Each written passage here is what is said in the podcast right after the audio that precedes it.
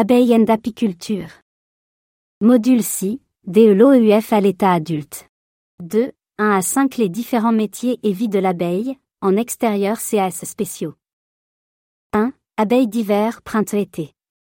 Les abeilles d'hiver naissent entre septembre et octobre et sont plus grasses. Elles sont suralimentées en pollen, protéines, pour sécréter de la gelée royale nécessaire au couvain de l'année suivante. Elles sont précieuses et indispensables à l'apiculteur d'année en année. 2. Ouvrières pondeuses. Les ouvrières ont des organes reproducteurs inhibés.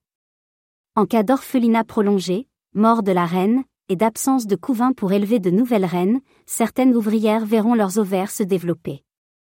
Ce sera une ponte de faux bourdon et donc une ruche bourdonneuse et anarchique, plusieurs œufs par alvéole.